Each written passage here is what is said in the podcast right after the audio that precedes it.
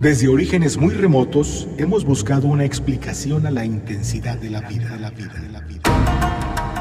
Prófugos de la caverna. Reflexión que transforma. Seamos prófugos de la caverna. La esencia de las cosas. Prófugos de la caverna.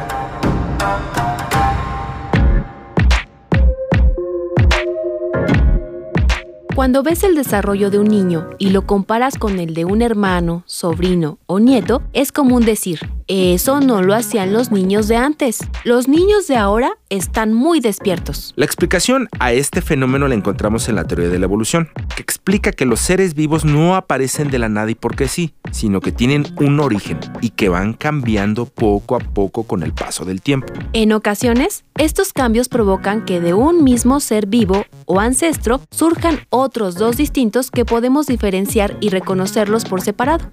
A los cambios paulatinos se les conoce como evolución, pues el ser vivo cambia hacia algo distinto.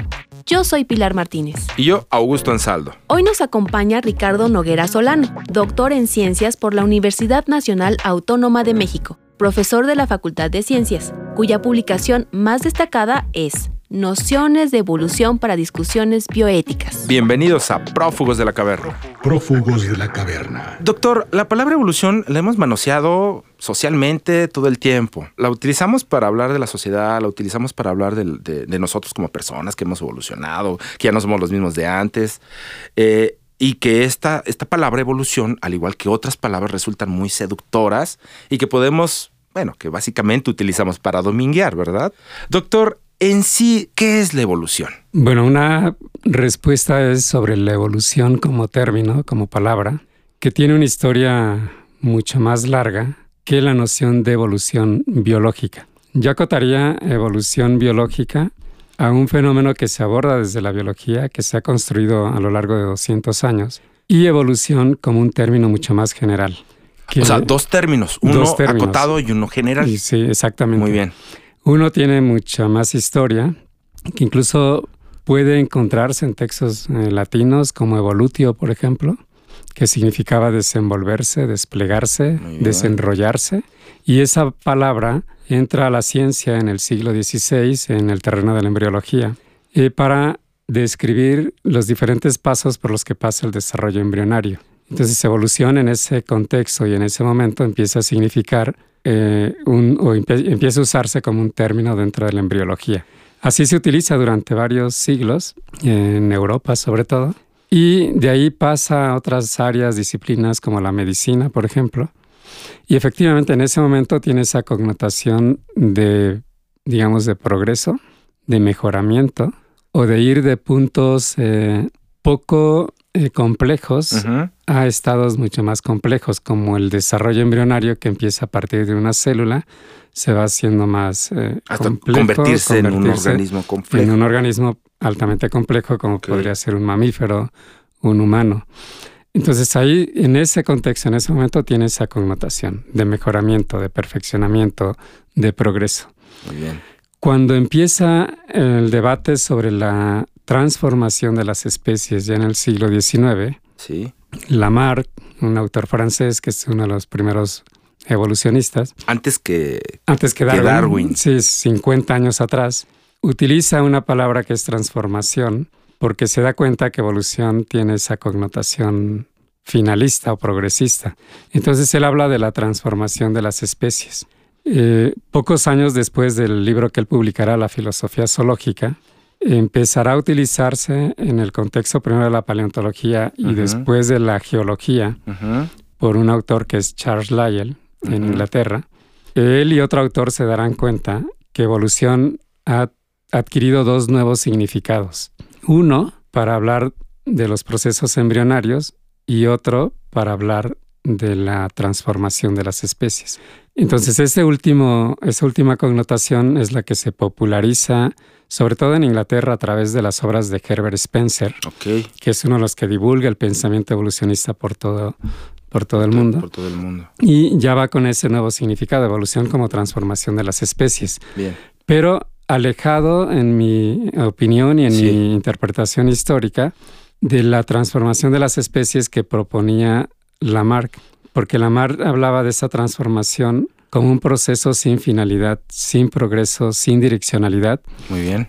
sino en un sentido de diversificación. Eh, muchos lo han interpretado de otra manera. Yo lo interpreto así porque es mi lectura que he dicho de la filosofía zoológica y porque me queda claro que también eh, Charles Lyell se da cuenta de esta, de esta interpretación cuando dice, si las conjeturas de la mar son correctas, entonces tendremos que aceptar que toda la vida desciende de un solo huevo, que tiene un punto común. Ok. Ahora la biología moderna le ha puesto nombre y es un ancestro común para toda la vida y el DNA lo compartimos todos. Sigue Lyell, si Lamar tiene razón, entonces el orangután es nuestro pariente. Ok. Hoy sabemos que no solo el orangután es pariente nuestro, todos los primates, todos los mamíferos, todos los vertebrados y en menor grado o más alejados filogenéticamente todos los organismos en general. Y el último punto, dice Lyell, si las conjeturas de Lamar son correctas, se desborona nuestra dignidad, se pone en entredicho nuestra dignidad porque nos reduce a un animal más de las transformaciones continuas de la naturaleza. Ese significado se pierde y evolución se conserva en el ámbito anglosajón con la connotación de evolución como progreso, como finalidad, que algo que va hacia algo mejor, algo que va a algo más complejo, algo que va a algo superior. Por fortuna la biología contemporánea ha rescatado el sentido original. Darwin también tenía eh, ya cierta cercanía con esta forma de pensar. De hecho, el árbol de la vida o las ideas que tenemos contemporáneas son muy cercanas a Darwin también. Pero eh, lo que yo quiero enfatizar es que hay ideas de esta naturaleza en la obra de Lamar que después por sesgos de la interpretación de la historia se han olvidado o no se han tomado en cuenta. Y el término que populariza Spencer como evolución lleva esa connotación de progreso. Reflexión que transforma. La palabra evolución, como muchas otras, resulta muy seductora. Se utiliza en diversos ámbitos, por ejemplo, en la política, la biología, la psicología. Pero, ¿cuál es su significado? Esta palabra proviene del latín evolvere y significa desarrollo, desenvolvimiento o paso de un estado a otro de forma gradual o paulatina. Es diferente al concepto revolución, que es más una transición rápida o convulsiva. Hablemos un poco de historia. Durante el siglo XVIII, un grupo de investigadores conocidos como naturalistas se dieron a la tarea de reunir una gran cantidad de información sobre la fauna y la flora en muy diversas zonas de nuestro planeta. Pero tuvieron un problema. ¿Cómo harían para organizar tan notable volumen de información? Así llegamos a la primera clasificación de los seres vivos que se realizó en un primer momento mediante amplias descripciones de su morfología y procedencia. Sin embargo, este tipo de descripciones no constituían una verdadera ayuda para realizar clasificaciones que fueran suficientemente unívocas. Con el paso del tiempo, diversos naturalistas, en su afán de lograr ordenar la información de cada especie encontrada, abrieron paso a la idea de que unas especies provenían de otras y que por tanto había que conseguir una clasificación que reflejara las afinidades entre los distintos seres vivos desde otras perspectivas. Había que conseguir lo que se llamó una clasificación natural. El conde de Lamarck fue quien propuso la filosofía zoológica, la primera teoría general que él llamó transformismo y que es conocida como Lamarckismo. La teoría de Lamarck fue retomada por Erasmus Darwin, abuelo del famoso Charles Darwin. Este, bajo la influencia de su abuelo y del gran geólogo Lill, formuló la teoría evolucionista, que con las aportaciones de la moderna genética se ha convertido en la concepción evolucionista generalmente aceptada por la mayoría de los miembros de la comunidad científica. Claro, con algunas excepciones. Prófugos de la caverna. Actualmente, ¿cuál es este concepto de evolución que se acepta? Actualmente el que más se acepta es algo que podría ser como un, yo diría que es un sinónimo de diversificación. De diversificación de las especies. Sí, de la vida en general. De la vida en general. Porque continuamente se está transformando. Desde hace 3.800 millones de años, la vida se genera, y empieza un proceso de transformación continua que no ha cesado hasta la fecha. O sea, es un despliegue de transformaciones en todas direcciones. No hay un punto de llegada, no hay un punto de partida y dentro de esas cantidades enormes de especies que se han formado, hay un puntito donde está la humanidad. Un puntito pequeño. Entonces, tomando en cuenta esta, esta actualidad, este, el ser humano que eh, está viviendo en un, en un ámbito que está constantemente cambiando, ¿es posible que pueda existir alguna adaptación o alguna evolución, ya en sentido de diversificación. de diversificación del ser humano? Eh, indudablemente que el ser humano está evolucionando al igual que todas las especies, los millones y millones ¿Eso, de ¿Eso lo podemos experimentar nosotros, esa, esa evolución? No a través de los sentidos, pero yo creo que sí a través del razonamiento. o sea, a través de la experiencia eh, filosófica, que de hecho a mí es lo que me gusta de la mar, porque él decía que no solo era importante saber que las especies se transforman y cómo se transforman, sino de alguna manera vivir la evolución. Vivirla significaba tomar las transformaciones de la especie humana en nuestras manos. ¿Cómo podríamos hacer eso?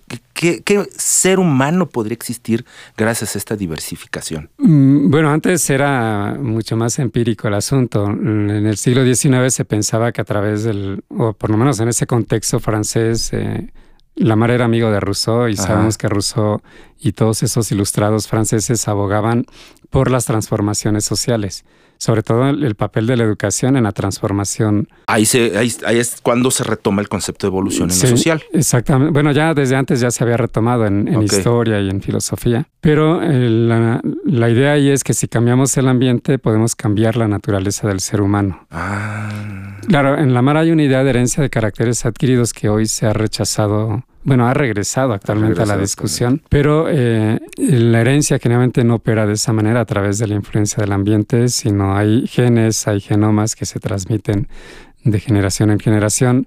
Y la apuesta actualmente en las nuevas propuestas de intervenir en la evolución humana, por ejemplo, es a través de, la, de lo que se llama edición de genes. Esa es la próxima evolución humana. Donde podríamos intervenir directamente. Claro, eso está todavía muy lejos. Sí, claro, por supuesto, pero... Teóricamente ya es posible, se están haciendo experimentos en embriones de otros animales. En embriones humanos está prohibido en la mayor parte de los países, pero hay tres países donde se acepta hacer estudios y experimentos con embriones humanos acotados con ciertas normas, ciertas restricciones, pero en el futuro se prevé que pueda haber una intervención directa del, en nuestros genes. Si bien la teoría de la evolución explica el desarrollo y la formación de las diversas especies vivas sobre la Tierra, presupone la previa existencia de la vida. Esto nos hace preguntarnos qué es la vida y el problema de su origen o de la biogénesis. El problema del origen de la vida se ha planteado desde diversas perspectivas, que obviamente en sus inicios fueron especialmente de tipo mítico y religioso.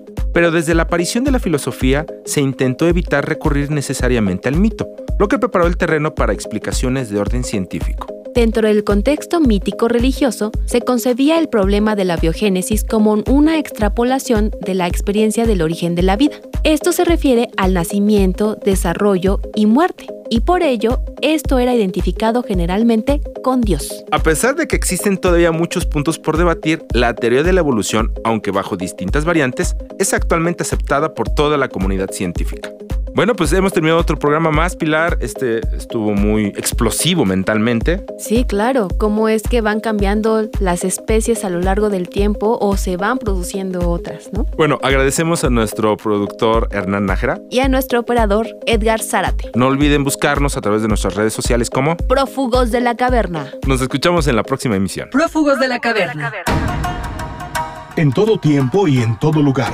En todo lo que nos sucede y en todo lo que hacemos. La vida te da la posibilidad de ser un prófugo de la caverna. Reflexión que transforma. Prófugos de la caverna.